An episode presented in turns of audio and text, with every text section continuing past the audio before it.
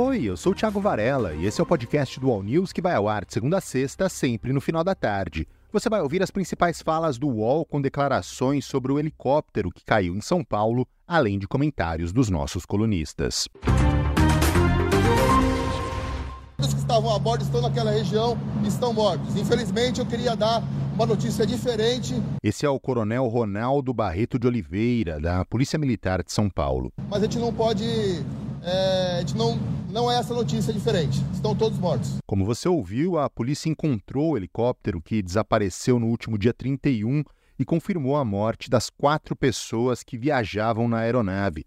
Esse helicóptero foi localizado na sexta-feira, às 9h15 da manhã, na região de Paraibuna, no Vale do Paraíba. Os corpos das vítimas foram encontrados ao lado da aeronave. Segundo Roberto Farina, da Defesa Civil de São Paulo, as autoridades trabalhavam com a possibilidade de encontrar os passageiros com vida. Infelizmente, é um trabalho que foi é, realizado sob a coordenação da Força Aérea Brasileira. Nós vemos agora a notícia de quatro pessoas é, localizadas sem vida. É, esse trabalho interagências, como foi colocado muito bem pelo delegado, pelo doutor, é, trouxe diversas informações, diversos relatos que foram trazidos, é, também imagens é, da, da, rodovia dos Tamoios, ali de outros lugares, e foi construído ali um racional com o objetivo de tentar localizar o helicóptero, seja em um ponto de pouso ou como foi localizado pelo Águia 24, o ponto de queda. Então, infelizmente, essa notícia consternadora da morte dessas pessoas, em que foi trabalhado com as equipes o tempo todo a possibilidade de localização com vida é, dos, dos ocupantes do helicóptero R-44.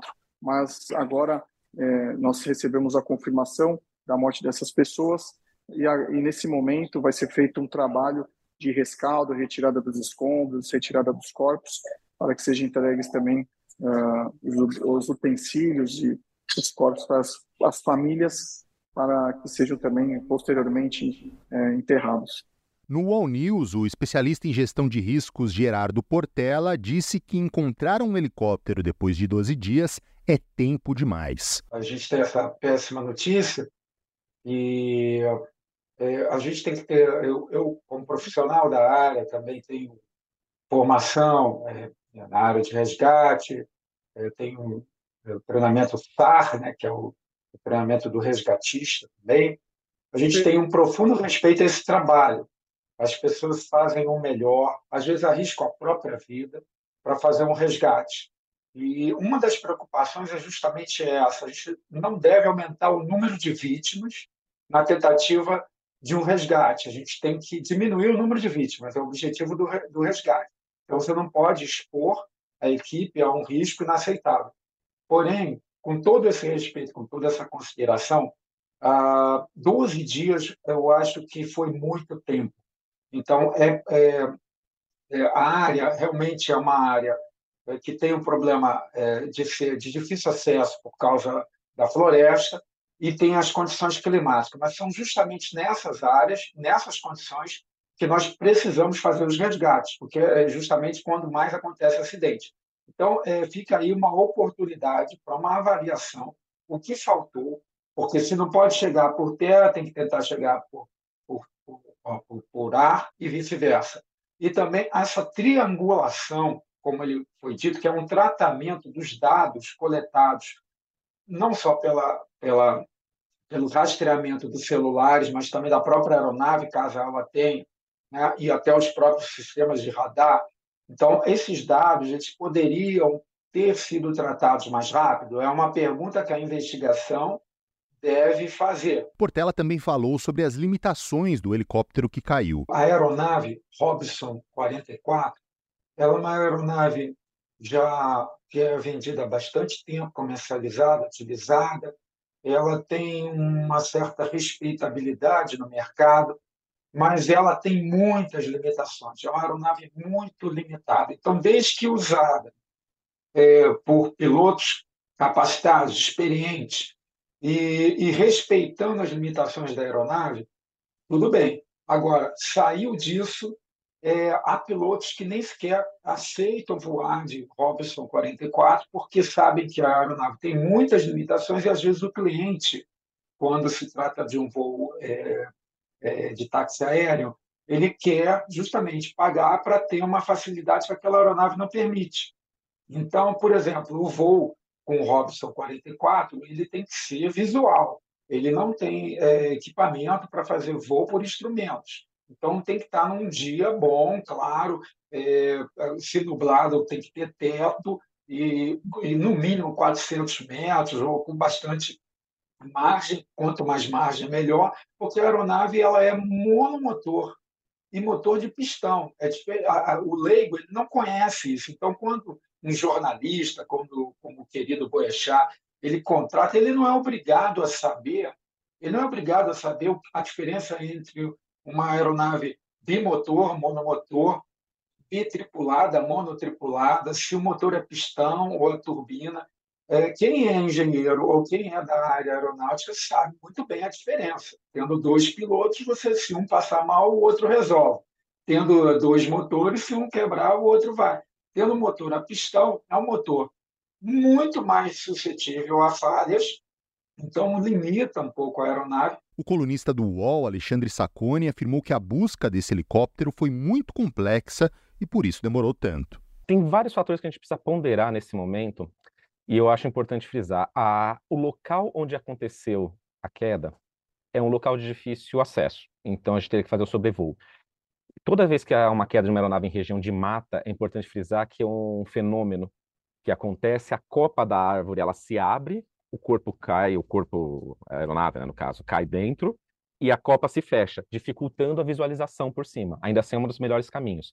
Por baixo seria muito mais difícil ainda, porque você não tem o contato visual, então, essas buscas não é muito relativo dizer se demorou muito ou não, também porque a região é uma região com neblina, você tem que ter várias interrupções pela segurança das equipes de resgate que não podem voar uma altitude tão baixa, uma região de serra. Temos que analisar vários fatores, mas de fato é um processo de busca muito complexo, não é algo simples o que aconteceu nessa, nesse fim de ano aqui no litoral paulista. A Polícia Civil de Pernambuco abriu uma investigação depois de a influenciadora digital Karina Santos ser alvo de mensagens preconceituosas e até ameaças de morte nas redes sociais. A Karina disse que os ataques começaram depois de Michele Bolsonaro postar uma captura de tela da sua conta.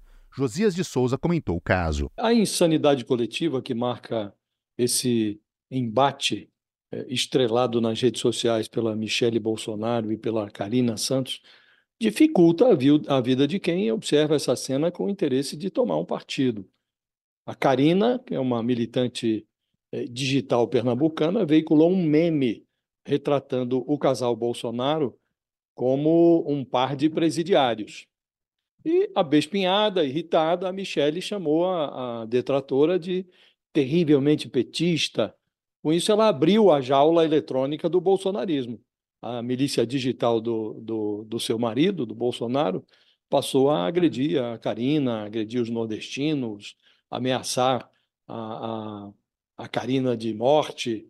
Então, numa briga entre o indigno e a indignidade, fica difícil distinguir quem é quem. A Michelle insinuou que a Karina está interessada apenas em monetizar sua influência. Como uma boa comunista caviar, ama um dinheirinho? Ela perguntou. A julgar pelo capítulo financeiro da delação do Mauro Cid, o dinheiro é uma das especialidades do, do, dos Bolsonaro. E não convém discutir com especialistas. É, a Polícia Civil de Pernambuco foi acionada pela Carina e entrou no caso para identificar esses brucutus que estão escondidos aí atrás de pseudônimos. Faz muito bem a polícia, porque o mesmo Código Penal que vale no ambiente analógico também está em vigor online. De resto, esse embate serve apenas para reforçar a percepção de que a fratura política eh, que envenena o Brasil, ela sobreviveu às urnas.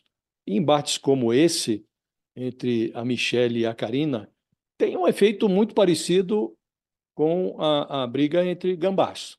Mesmo quem se considera vitorioso, Diego, sai dessa confusão cheirando mal. Thales Faria também falou sobre o tema. eu, eu acho que o, o que é, é grave disso é a Michelle estar incentivando essa, é, esse tipo de agressão. Mas também, a, a, a, como disse o Josias, a influenciadora tem sua parcela de culpa. A diferença entre as duas é que uma ocupa um certo cargo, uma certa posição de liderança na sociedade, como mulher de um ex-presidente que tem milhões de seguidores. Então, é, ela tem uma responsabilidade muito maior do que essa moça aí. Essa moça, a história há de apagá-la com o tempo, graças a Deus, não ficará muito tempo na, na mídia. Né? Já a Michelle não. A Michelle tem planos, planos políticos, e não pode pautar a sua, a sua, a sua é, trajetória política por esse tipo de embate. Essa foi a edição de hoje do podcast do All News. Acompanhe as principais notícias no UOL e siga as duas edições diárias do All News em vídeo, às 10 da manhã e às 5 da tarde. Até mais.